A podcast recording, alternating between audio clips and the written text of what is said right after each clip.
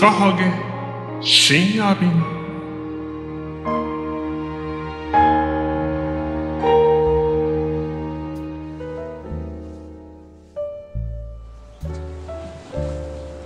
もうすっかりね秋らしくなってあのー公園の木々もね街路樹も随分色づいてきたよね。あのここの公園もねあの都内にあるけどすごく静かでねあのー桜や欅ねコナラなんかがあのとても綺麗に光っていて今日はそこからラジオをお届けしたいなと思っております、えー今週の、えー井川さんの話をねしたいなと思うんですけどえーっとね今週はねいい人間である努力っていうことについてちょっとねあのー考えてるのでその話をねちょっとしたいなと思うんですけどあのとてもねあの情報が簡単に手に入る時代になったよね。まあインターネットのせいもあるしねあのーまあそれだけじゃないよね。雑誌も本も テレビも、まあ、あらゆるものがあのー世界中からね発信されてそれをまあ享受できるまあ、情報革命の時代に、ね、僕らは生まれているのであらゆる情報が手に入る、えーまあその結果ねいろんなことが、まあ、起きているわけだけどあのーその情報っていうものがまあ価値を持っていて実態とかけ離れているっていうことがあるわけだよね。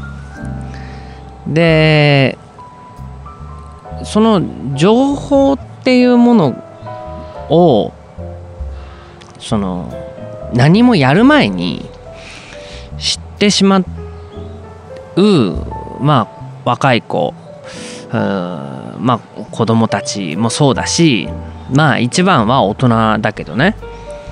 何も知らないであのー何か経験からまあ教訓を得るもしくはその経験値から何かをまとめて情報にするっていうことはとても有効だとは思うんだけどあのまだ何も知らないやってもいないうちにいろんな情報をあの知ってしまうっていうことはあのともするとねそのまだ何も始めていないうちからまあ絶望したりね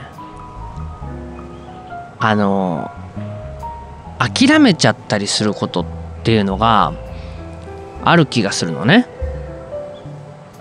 あのまあ僕なんかがお店をやってやることになった時もそうだしあのまあ何か常に新しくあのねささやかですけど新しく何かを始める時にあのこういうことをやると失敗するっていうネガティブな情報っていうのは本当にたくさん入ってくるんだよね。あのまあ悪口は千里を走るってっていうことわざがあるようにねあのネガティブな情報っていうのはやっぱりどうしても自分の気持ちがまあ不安だからなのかもしれないしあのね親切なつもりでねやめといた方がいいよっていうような情報っていうのは入ってくる。であのまあそれはあの一つや二つはねそういうネガティブなことっていうのがあのを言われてもいいんだけどそのどこを見ても誰に相談してもネガティブっていうのはねやっぱり絶望するなって思うんだよね。あのそういうふうにあの何もやる前からどうせ無理だろうとかどうせ、えー、失敗するだろうっていうことをしてねこうっていう気持ちになって何もしないっていうのはね結果的にはあの本当に何もしない人になるよ。うん。であのまあそれを踏まえてじゃあ何でもかんでもとにかく経験した方がいいやった方がいいっていうことでもないんだよね。だからまあじゃあどうしたらいいですかっていうことになっちゃうんだけどあのとにかくやった方が今の自分にやれることは何かっていうことが分からなければこれをやった方がいいのかやめた方がいいのかが分からないんだよ。だから何でも新しいことは挑戦した方がいいわけでもないしあのね厚物に懲りてナマスを吹くみたいに何でもやらない方がいいっていうことでもない。つまりいろんなことをやることによって自分がやれることは何なのかっていうことを知ることだっていう気がするのね。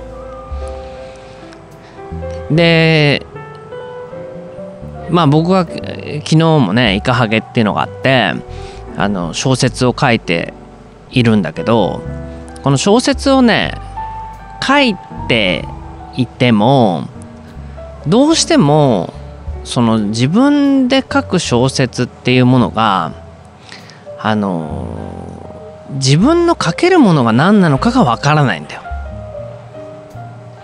うん。あのいや書けるよ。何かは書けるんだけど自分が他の人よりも秀でて書けてる書けるものが何なのかっていうものがやっぱり書いてみないとわからないんだよね。だからいろんなものを書きたいよもしかしたらサスペンスも書きたいしミステリーも書きたいし推理小説も書きたいしって書けるものなら何でもやってみたいってことはあってもそれが書けるかどうかっていうのは書いてみないと分かんないんだね。で書いてみて初めてやっと書けるものが分かる。でこの書けるものが分かるようになるとまあ書けるわけだからね。でもね書けるものがわからない時はこうしたいっていう気持ちで書いてもそれが書けるものかどうかがわからないんだよ。でこの情報が入手に入る時代にあの一般的な情報はたくさん手に入ってもこと自分にとってはその情報っていうかその自分が何ができるかっていうことについてはそのインターネットにはどこにも載ってないんだよね。当たり前だけど。その自分っていうものが何であるかっていうことは自分自身でも分かってないし自分が経験を積んだ結果でしか分からない、まあ、もっと言えばその時その時によって自分っていうものも変化するわけだからその時自分ができることっていうのは何なのか。それは例えばそうだな。あの友達にた頼むっていうこともそうだよね。今あのエトワール吉野の準備をしてるんだけど僕が歌えることなんて言ってみれないわけよ。だってね歌手でもないしだから肩書きで歌ってるわけじゃないわけよ。だから僕っていう人が何かエトワール吉野っていうものにを演じてやれることをやるしかないわけでしょ。でこれがまあそのお金を取ってあの人にねあのつまりお金を取るあ価値があるかどうかなんてそのやってみなきゃ分かんないよね。あのお金を取ってまあ今度ね銀座でやりますよ。でで僕がにできることまあ新しく新曲をあの書いてその歌詞のねまあ世界なのか僕の歌なのかこの今回一緒にやるあのピアノのね人のその今の婦人でできることは何なのかっていうことを考えないとあの成立しないわけ。でねそれはそのこういうラジオ一つ撮ったってまあ僕っていう人にね多少なりとも関心がなければ聞かないのであの関心がある人だけしか来ないわけだからね。でその人たちがまあ来た来てくれてうんまあお金も含めてね成立すればそれはまたやりましょうってことになるしね。あのまあそういう毎度毎度なんなんとなく成立してるから今回も銀座でやりましょうってことにはなってるんだけどね。だけどその外でやってみるっていうことが成立するかどうかっていうのはねもうやってみないと分かんないよ。うん。なので情報が簡単に手に入る時代になったとしても自分自身っていう人間があにまあ有効じゃないね。自分自身が何なのかっていうことについてはどこにも情報は載ってないんだよね。それはもう適正診断をやったとしてもそれは自分のことを知ったことにはならないから。なので何て言うんだろう。相談してもしょうがない。結局は自分で考えて自分でその前やるかやらないかっていう選択をねしていくしかないんだから。でもやっぱり自分っていうものがうん今までに経験してこなかったっていう負い目がある人は新しいことについては踏み切れない気がする。つまり自分自身に負い目がある人っていうのはその経験がないっていうところで止まっちゃうんだよね。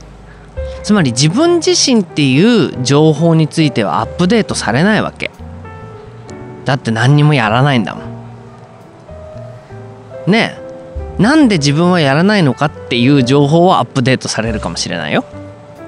親が厳しいお金がないとかね。あのちょっと病気がちとか。でそれはいいですよ。でも病気がちの人だったら自分自身の体調っていう情報はあのー、少しずつね知るようになる。自分っていうものを知るようになるからね。だからべあの病気っていうのも一つ経験すればそれは勉強になるわけだけど本当に何もしないっていうことはねあのなのにその他人の情報をあのばかりをあのね仕入れていろんな頭の中をいっぱいにしても自分のことについてはねほとんどわからないんだから。やってないから。ね。でねそのそういうまあ時代にあのいろんな情報を知るとそのまあネガティブな情報がどうしてもねはびこってしまう。頭の中にネガティブな情報だけがあの常にあのインプットされる。っていうことになるとその人間に対して絶望するっていう気がするんだな。うん。まあどうせ人間なんかくだらないでしょっていう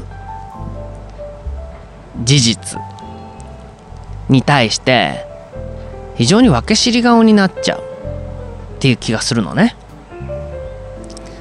あの全ての人間はあのくだらないかくだらなくないかったらくだらないですよ。それは自分も含めてですけど。ねえ今もって人間は戦争をねやめることもできないわけだしあのねお金を稼ぐって言ったって誰かから何かをね搾取したりしなければお金っていうのは稼げないわけだからね何かあの生き物を殺して食べなくちゃいけないっていうことも含めれば生きてることそのものがね誰の迷惑もかけずに生きるってことはできないわけでしょ？だから人間が生きるっていうことに対してどっか絶望しちゃう。ね人間っていうのはくだらないってそういうふうに思うまあルサンチマンでありあの遠征的でありねあの自己嫌悪でありそういうふうにこう他人だけじゃなくて人間そのものを非常に疑ってかかるっていうふうになっちゃうと思うのね。でもそればっかりが人間でもないんだよ。あのまあ自分自身一つとっても自分なんて本当に、えー、何人でもないと。自信がないしあの取り柄なんか見つからないっていう、まあ、自己肯定感の低い人っていうのはあの、まあ、こういう時代ににいたらね自己肯定なんて低くて当たり前だと思うよ。こんだけいろんな情、ね、ネガティブ情報があればそれでも俺はあのよそ誰よりも強いんだと思ってるのってよっぽどのバカかあのそういうふうにねあの育てられたあの一部のエリートだけのような気がするんだよね。ででもねそういうなんかこう自己肯定が低いとかあのまあどうせ人間なんてくだらないよねとかっていう風にで自分を翻ってみても、まあ、自分の中のずるさあの汚らしさっていうものを見てしまったらその自分の中にある綺麗な部分を出そうとしても出せないっていう気がするのね。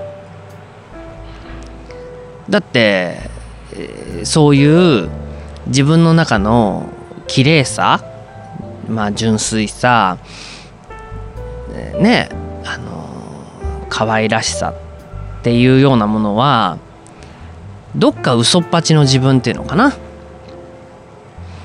あのそんなものなんて偽りの自分っていうふうに自主規制してしまうと思うのね。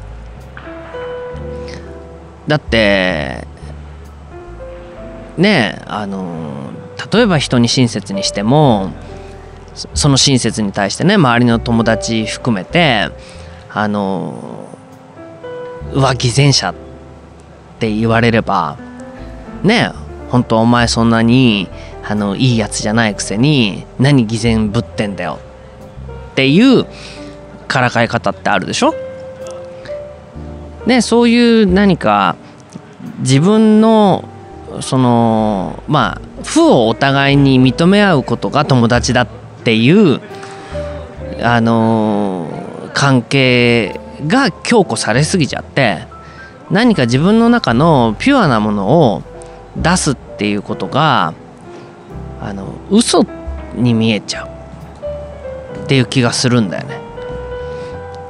でとにかくそのお互い友達なんだからそのもう綺麗な自分なんかじゃなくてね汚い自分をさらけ出そうよ。っていう風になるとね僕はそれとっても攻撃的で疲れちゃうって気がするんだな。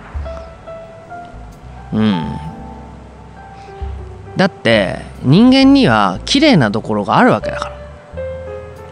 その綺麗なところをなるべく出した方がいいに決まってんだもん。ね？その綺麗なとこだけじゃそれはそれで物足りなくてつまらないことはもちろんあるけれどなんか汚いものを出せばそれはねなんかお互いの絆が深まるっていうのってあの幼稚な気がする。うん。ね。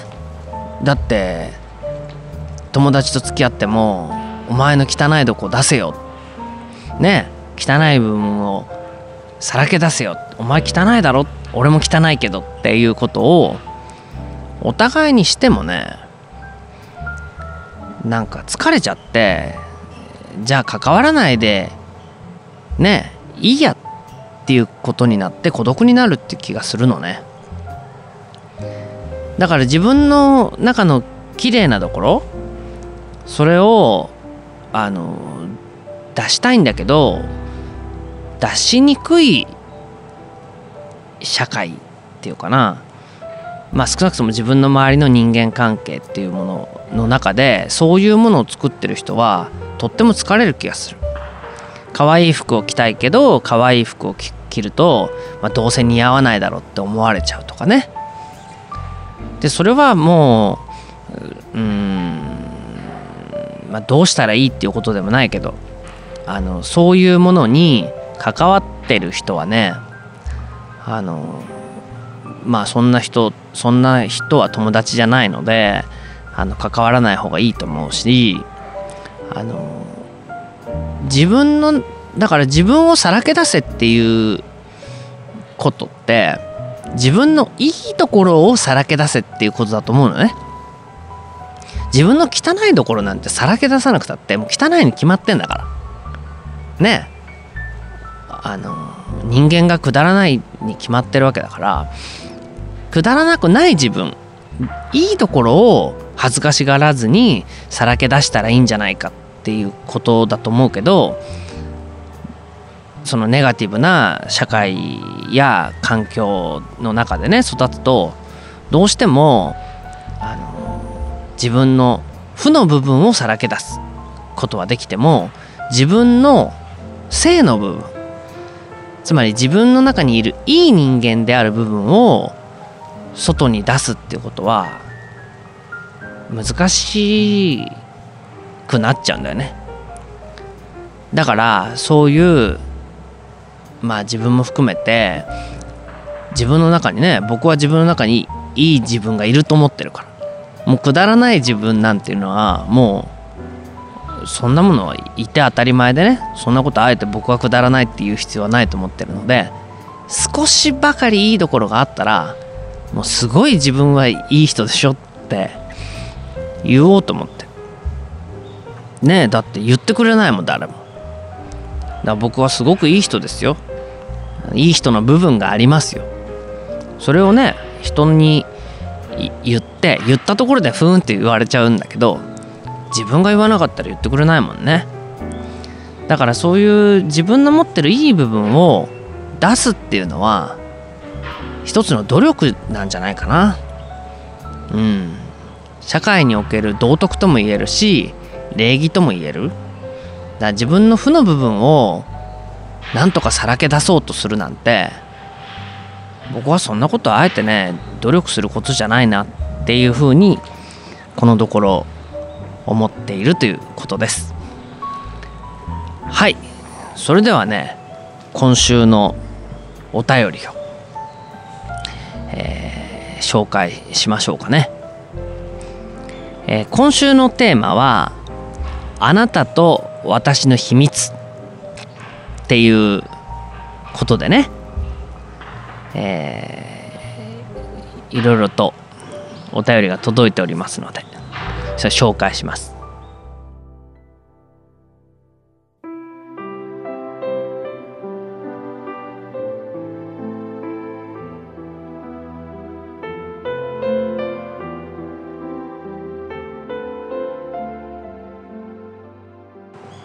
えー、イカハゲネームさとみおばあちゃんには絶対言わないでよ。母は少し笑いながら言いました。知りませんでした。母が若い頃にバイクに乗っていたなんて。誤解なきように書いておきますが暴走族とかレディースとかそっち系ではなくあくまで硬派なライダーだったようです、えー、ホンダの CBX250 に、えー、またがり。山へ海へ颯爽と駆け抜けていたんだそうです。えこんなの知ったらおばあちゃんそっとしちゃうわね。えここで話題に上った私の母の母にあたる人というのが度が過ぎるほどの心配性なんです。え例えば学校のプールの授業。危ないという理由と母の体が少し弱いという理由で小学校から高校まで一回もやらせてもらえなかったそうです。えそんなわけでバイクに乗っていたなんて知ったらそっとして寝込んでしまうことでしょう。え当時実家に住んでいた母もちろん自分の家にはバイクは置けません。なので近くに車庫を借りてそこに置いていたそうです。え車検や税金のお知らせのハガキなんかも自分の家に届かないように工夫していたそうです。したたかなもんです。えこっそりやる時っていうのは慎重になるものよ。母はにやりとしながら言いました。え親子の間柄隠し事はない方がいいっていうのが正論だけどまあ正論だけじゃやってらんないわよねというお話です。うん。なるほど。あのー、そうね。こういうふうにその親がねいくら反対しても子供っていうのはねあの、自分の好きなことはね親に内緒でやるものだよね。うん。だからやっぱりその親なんていうのはね子供の全てなんか知らない方がいいよね。一部どっかその知ってるようでいてあの知らないまあ知らないふりをしてちょっと知ってるっていうぐらいの関係がいいわけだからね。うん。まあこっそりやる時っていうのは慎重になるっていうのはうん。いいと思う。はい。えー、イカハゲネームキコ。え、大学生の頃私は家庭教師のバイト代のほとんどを旅行のために使っていました。え、学生最後の春休みはほとんど日本にいなかったような気がします。えずっと行きたかったネパールに行った時のこと。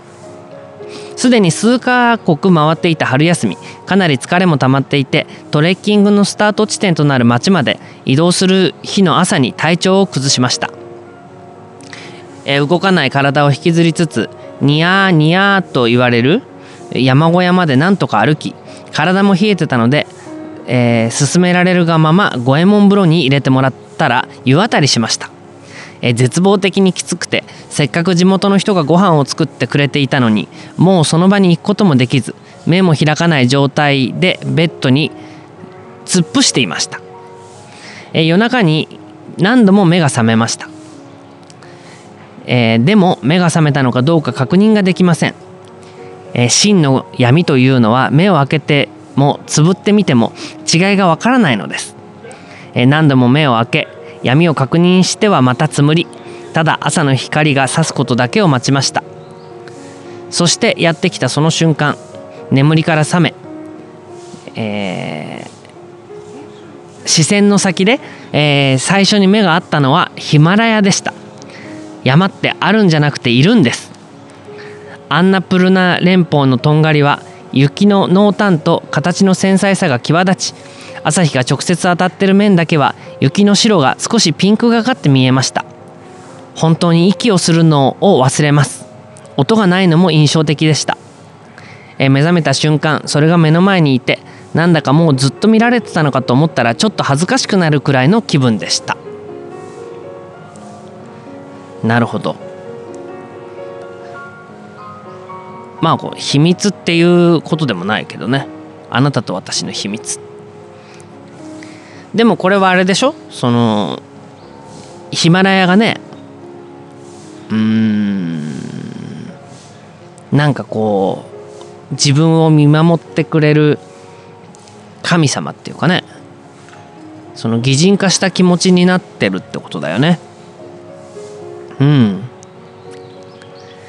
やっぱり山っていうものっていうかあのまあこんなね大げさな山じゃなくても高尾山でも何でもいいんだけどあのそういうものは弱った時にはとってもね畏敬の念畏怖を感じるっていうか恐れ多いよね。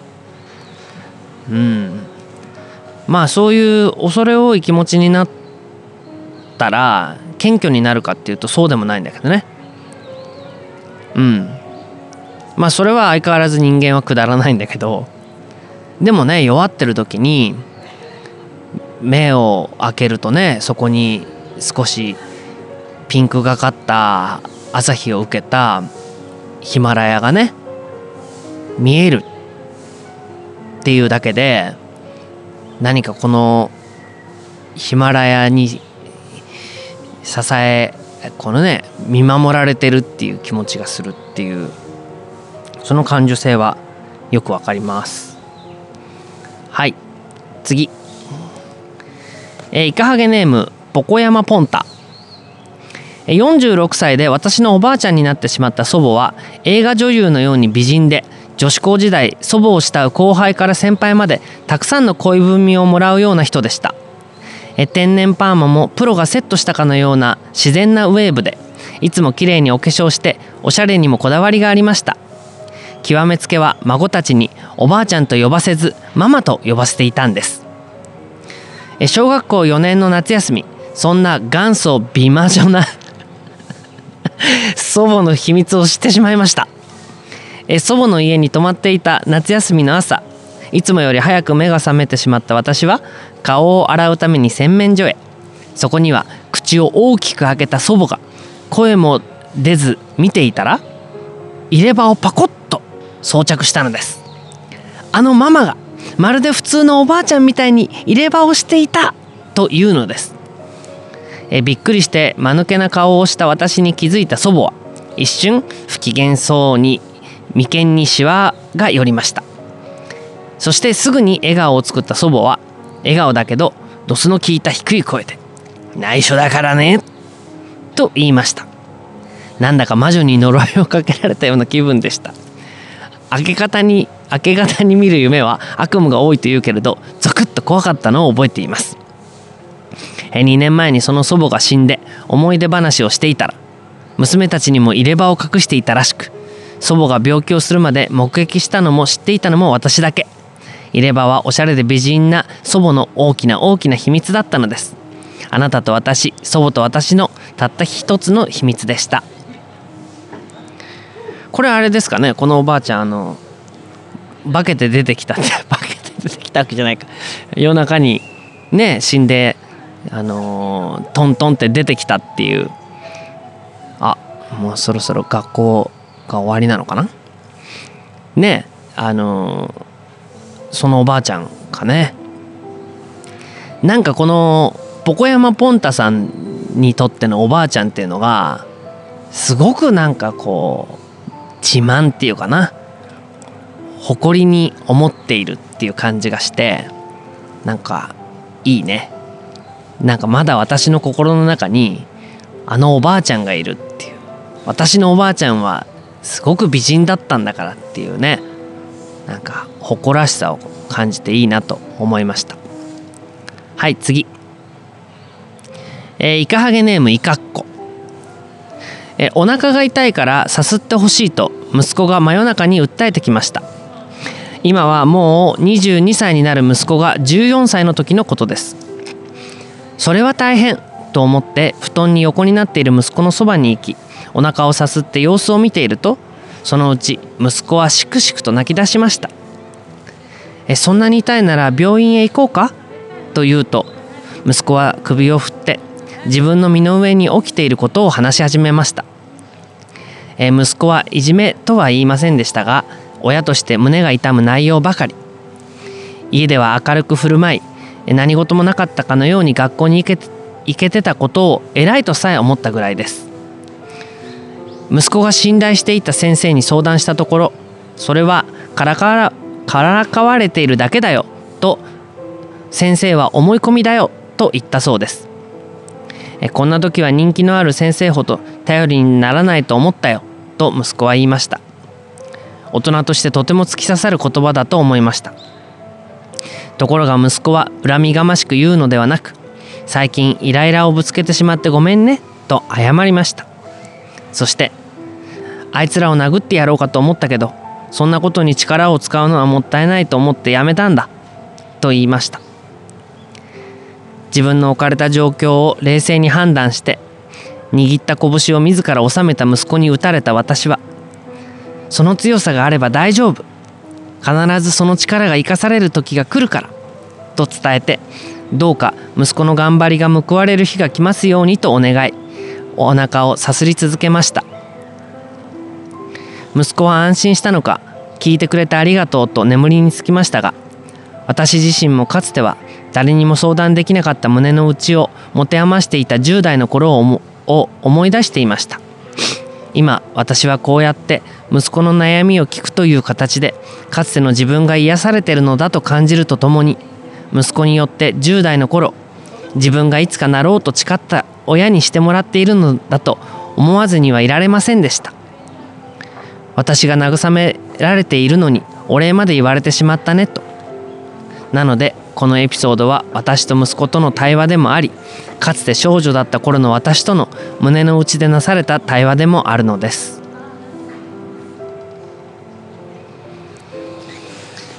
うん。そうね。そういうことはありますね。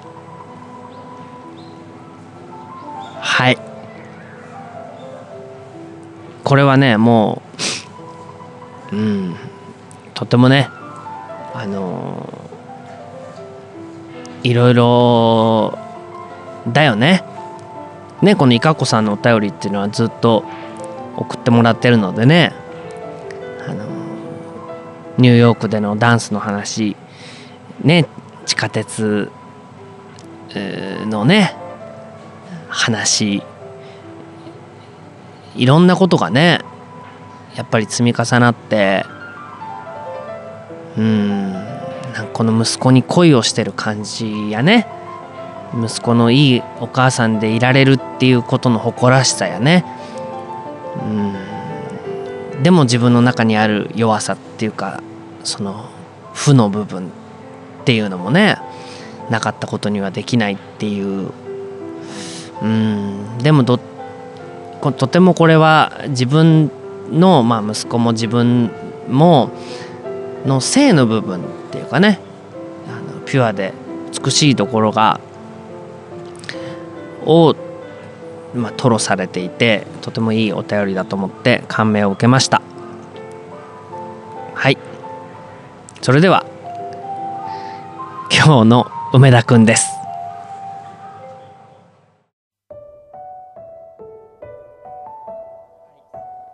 あのー、そうですね、うん。えっと僕この前、うあのー公園通りの、うん。えー一番最後のお客さんというか、うん。閉店間際にまでずっといたんですよ、うん。聞きましたそれ。あ本当ですか？なんかはいあれは確かイカハゲの生放送中にはい。イカハゲの生放送を聞かないで友と喋ってたっていうあそうだ。の日でしょ、はいはいはい。どうして梅田くんが出てこないのかなと思ったら もう実は2人でちょっとあのー、老けてどっかに。いや受まあけてというか、う。なんかねお店に行っちゃったんですよ。でそのままなんか話し込んで話し込んじゃった、うんそうなんですよ。最近ね梅田くんがね方々でね話し込んでるって話聞きますよ、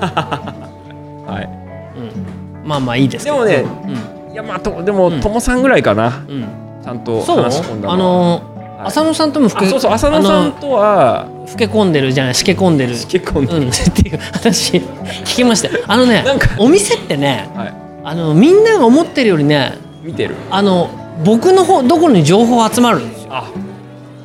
最近、うん、梅田君がね、うん。ほにゃららだってああんま言えないですけどほにゃららだっていうのをいくつか聞いてます。ですか？うん。なんかあれですね、ん。ちょっと悪いことできないですね。悪いことできないですよ全然。だ別からねに悪いことしようと思ったわけじゃないですけあどの人はねはい。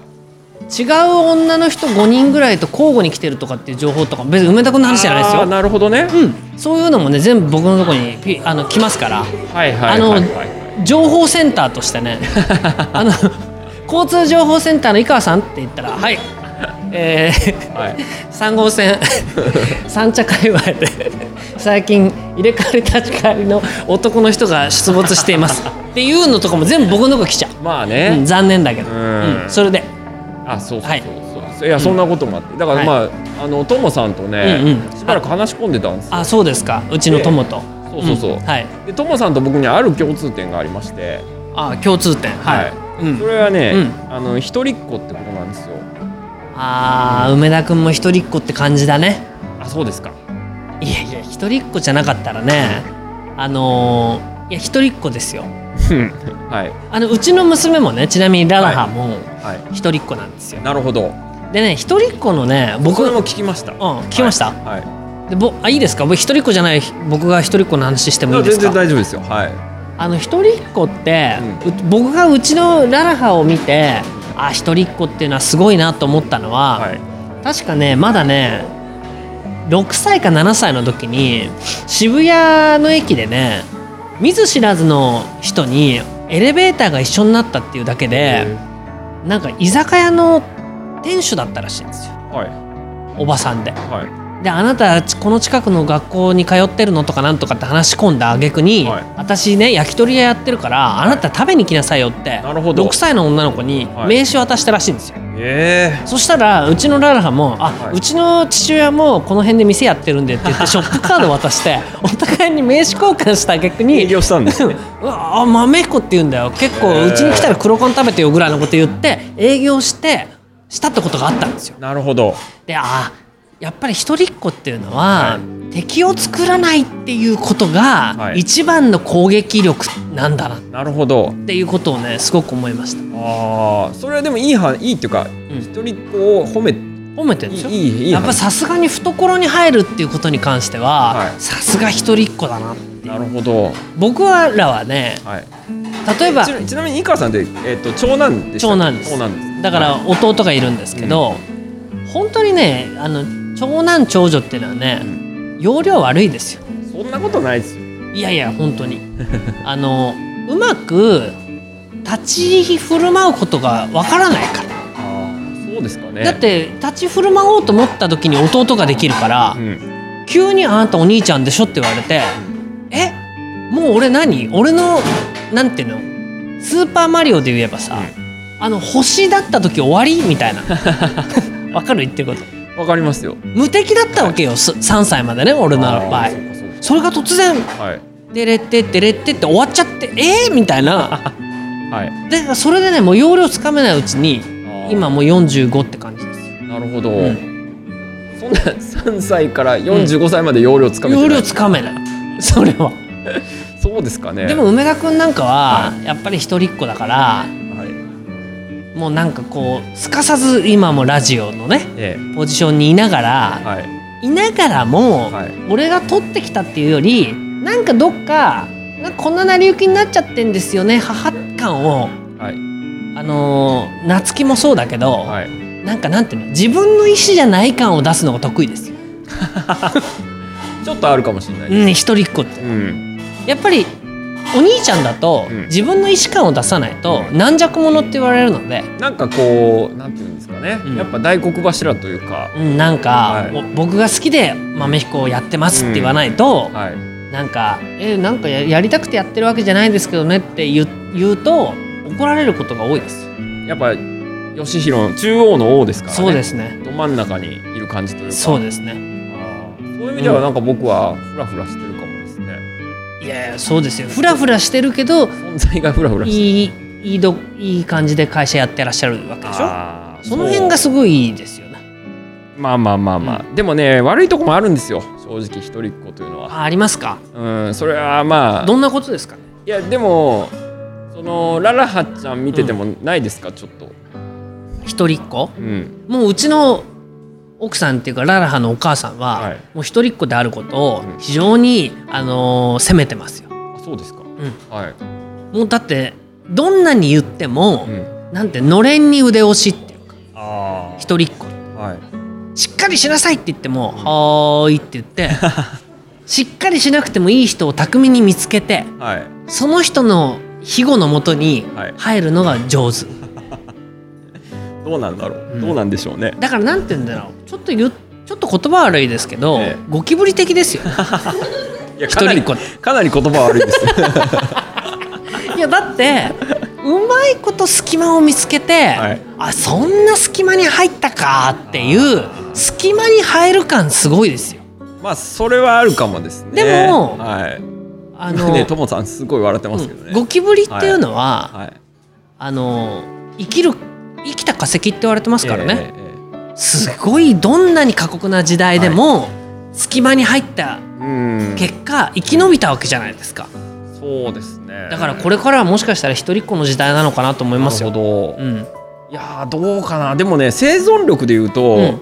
どうなんだろう。低い。低い低い気がするんですよ。いやいやいやいや、うん。梅田さんにそう言われたらね、いやいやいやいや今横にちょうどね一人っ子はいますけど、うん、やっぱりお互いに生存、うんうんうんって言ってますよ今。いやいやなんか一見弱そうっていうその戦略に俺たち長男は騙されてんですよ 長男長女は。そうですかね、うん、なんか、はい。そうだろうな。じゃあなんか飯でも食ってっかって言うじゃない。本当ですか、マジっすか？ありがとうございますとか言って あちこちで食べてんだと思うんですよね多分。あの猫的っていうか。ああそういうとこちょっとあるかもな。ありますよ。だから多分梅田くんはここでは梅田くんだけど、はい。どっかではカズちゃんって呼ばれてるでしょ呼ばれてますよ。はい。とかひっこうくんとか。ひっこくはない。とかさ。はい。いやなんかあちこちでいろんなあだ名をつけられて 平然としてるっていうところはある気がする。いやうーんまあ確かに、ん。なんていうかこうまあ一人っ子なんで、うん。お父さんお母さん僕っていうフォーメーションじゃないですか。うん。フォーメーションと呼べるかどうか怪しいですけど。子供の子供の頃ね。そうね。三角関係ですよ、でそうすると、うん。例えばまあじゃあその美味しいパンがあったと。3つ菓子パンが3つあったとするじゃないですか、はいはい。種類の違う菓子うんパンが、うんうんまず僕が一番最初に選びます。それはそうですよね。パンをね、うんうん。でそういうふうにうん。すでにうん。優遇されるんじゃないかっていうのは、うん。ちょっとねそういうねこう、ふわっとしたところがあるんですよ。だから競争に弱かったりはしますよ、僕ねうん。一回うねん、あのー誰か女の子にねうん。指摘されたことがあってはい。ねケーキのうん、角食べるでしょって言われたことある。ああどういうことですか、ケーキうん、ショートケーキならショートケーキあるじゃないですか、はそのショートケーキの先っぽの角あるじゃないですか、うん、はいはい。あの角食べる人だよねって言われたことある。え、まあ、みんな食べるんじゃないですか？えどいやいやいやいや世の中にはねその角を食べることがちょっとためらうって人もいるんですよ、あそうですか。うん、例えばそれ末っ子なんかだと、はい。もう角なんかないですよ。角がない。気づいた時にはもう食べかけですから。あーやっぱ強いから上が。そう。あだから確かに僕はねケーキっていうのはどこが好きかって言ってあのか角だしスイカもそうなんですよ。はいはいはい。スイカもね、あの好きなものを先食べる方ですか？うん、ももちろんそうです。あだけど一人っ子ってそんなことも考えずにう先っぽから最後まで食べちゃう。そうですね。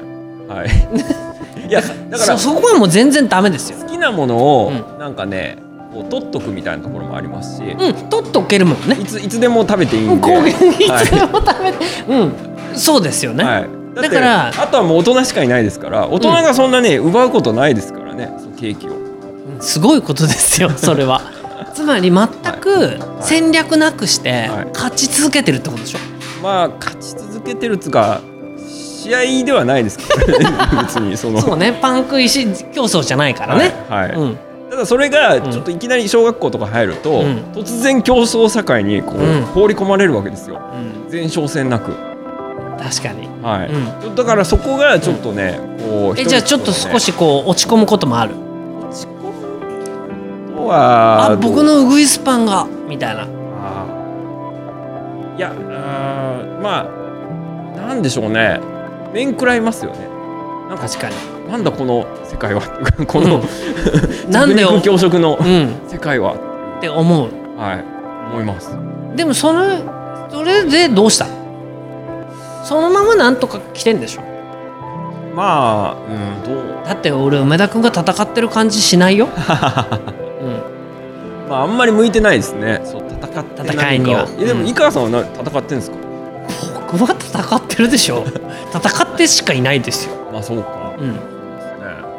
えだから梅田君にしてもうちの友にしてもはそのやっぱり一人っ子ララハにしても、いはい。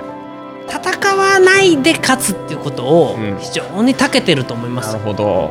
だから不戦勝に持ち込むっていうことが非常に得意。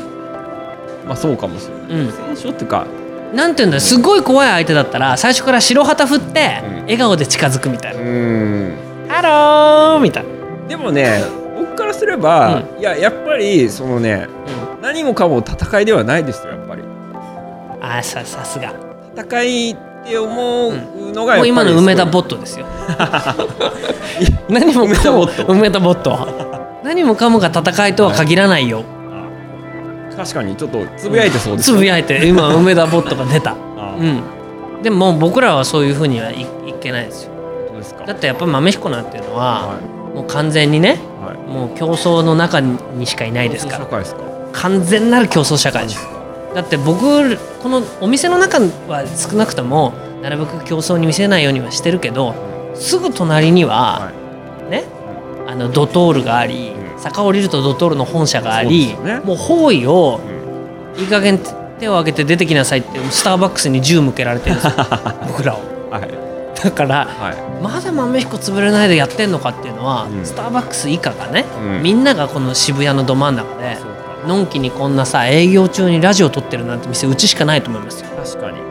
確かにもうカフェカフェ梅田があったら、うん。いつの間にかドトールになってるかもしれないね。だってるドトールの中で梅田や梅田やっててそこでキャラメルマキアット平気で出してそうだもんね。はい。そんな感じがします。はい。でもねあのともさんにね優しくしてください。よかったら。はいわかりました。はい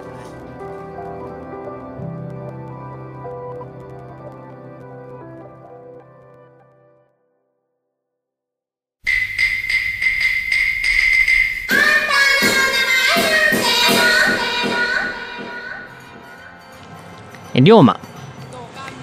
え由来は全く分からず。え親戚が大阪で商売をしていてとある占い師さんをひいきにしていたとかでえ僕を含めた姉妹はみんなその占い師さんに名前を付けてもらっています。え坂本龍馬のファンとかそんなことは全くないようです。え余談ですが実家の裏山は高見山という小高い丘で同じ集落に高見さんが30軒以上おられます。そんなわけで野号で呼び合うこともありうちは昔藍染めをなりわいにしていたので荒野と呼ばれています。へえ。面白いね。次利見え出雲大社にで、えー名付けてもらいました。大阪のねあの分かれてる分子っていうのかな。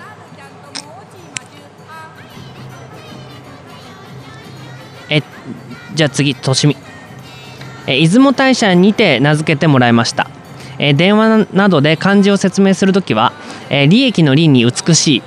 外国人に説明するときにはクレバーとビュービューティーでとしみと言っています、えー高校の時えー、としみつという名字の男の子がいて好きでも何でもなかったのですがこの人とは結婚できないなと思いました。あ利益の利にね美しいとしみつとしみいやいやいいんじゃない？としみつとしみさん。ね。名前があの志村けんは健直子のうちに婿養子に入るとケンケンだとかってね思ったり。はい次健太。え健やかに太く、えたくましく育ってほしいということでこの名前です。健やかに太いでね、え一時期人気ランキング的なやつで連続トップだった名前なので同姓同名がたくさんいます。かっこ笑い、え兄が太郎というのではあお兄ちゃんが太郎で弟が健太。うーん。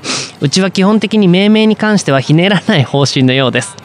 おかげさまで名は体を表し、えー健康に育ってますが最近は太りすぎなのが悩みです。健やかに太る。うん。いいんじゃない？ね。はい次。愛子、えー名前の由来、えー愛青は愛より入れて愛より青しという言葉を母親が好きだったみたいです。青は愛より入れて愛より青し。うん。で愛子ね。うん。これでもあの愛子には何回も言何回か言ったけどこれ青は愛より入れて愛より青しっていう言葉が好きで愛子ってつけちゃダメじゃない？ね。だってこれ青っていう青子にしないと。だって青は愛より入れて愛より青しなんだから青っていうのはうんね。だってお母さんが愛で娘が青っていう話じゃないの？これ。うん。でもこの愛っていう漢字はいいよね。なんか漢字は綺麗。はい次。えー、ミカ。美しいに香る、えー名前の由来。えー学校の授業で親からの手紙を受け取るっていうのがありました。そこには自分の名前の由来が書かれていました。えーこのねおお手お手紙。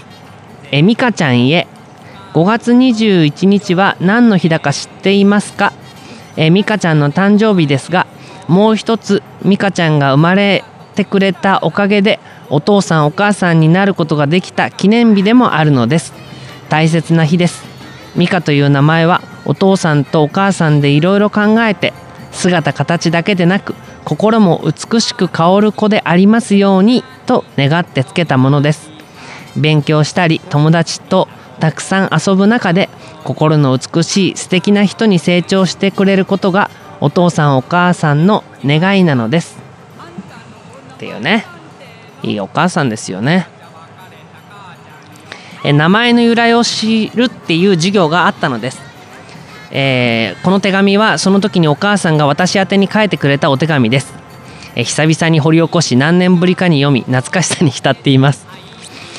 えーこの手紙をきっかけにその日家に帰って自分の名前がどうやって決まったかを詳しく親に聞いた気がします、えー画数やそれぞれの漢字の持つ意味を見て考えた。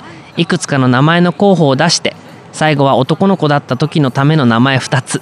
女の子だった時のための名前2つにそれぞれ絞りあとは生まれてから顔を見て決めようとなったそうです、えー生まれた私が女の子で顔がミカっぽかったから晴れてミカが選ばれました。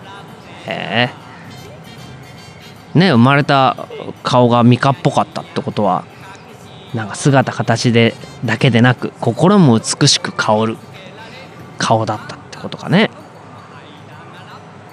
うん。はい、えーそれぞれね皆さん、えー親がつけてくれたいい名前がねなんかちょっとこれもじんとくるので、えーまだまだ、えー皆さんの名前の由来を聞かせてください。教えてみかはげ先生。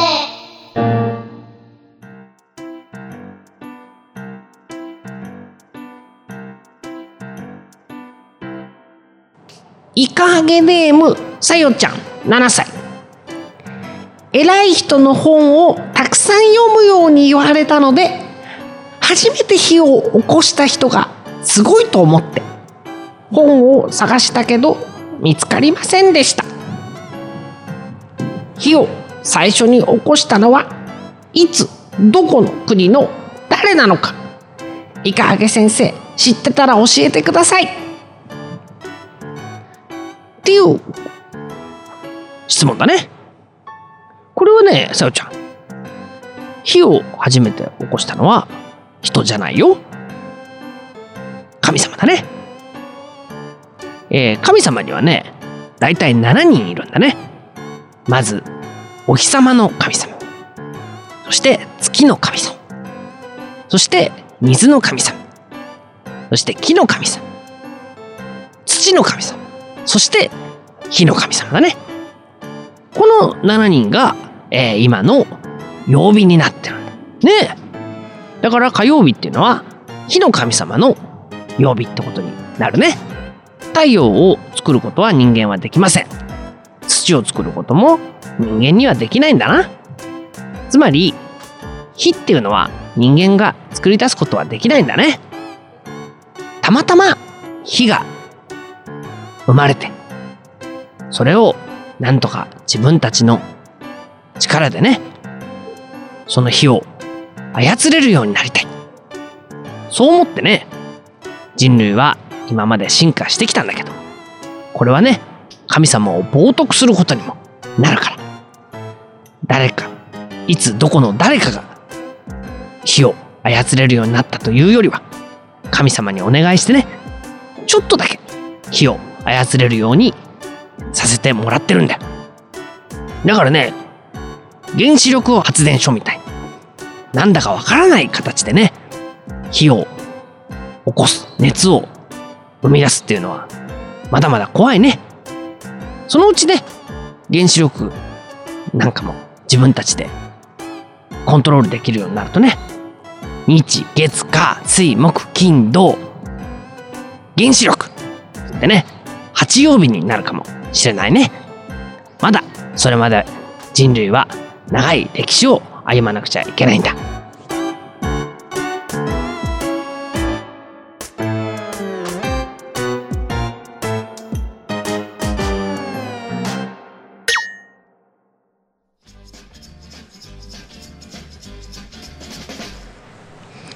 はいということでね今週のおーイカハゲ深夜便もおしまいです、えーなんかねあのー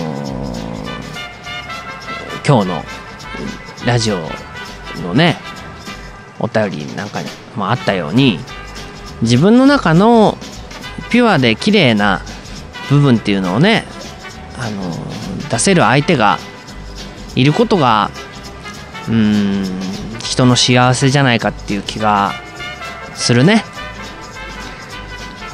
綺麗ばっかりじゃ生きられないけれどやっぱりどこかにね自分の中に綺麗なものがあるっていうことを思えることが生きることじゃないかなと、うん、気がしました。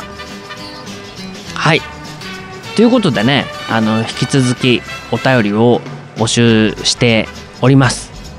えー次回はね、えー11月3日土曜日の締め切りで「ああ思い出の淡水魚」っていうことで、えーうなぎとかナマズ鯉アユフナマスなどの思い出をね、えー食べたこととか、えー鑑賞したことなんかでもいいのでお寄せください。えー他にも、うんちょっと聞いてよ井川さんっていうね僕に聞きたいようなことがあればお便り、えー欲しいですし、えーね、あなたのお名前なんていうのも引き続き、あの募集しておりますのでねあのいかはげ先生もお待ちしております。はいということで、えー第4回目、えーいかはげ深夜便これで終わります、えーそれではまた。井川でした。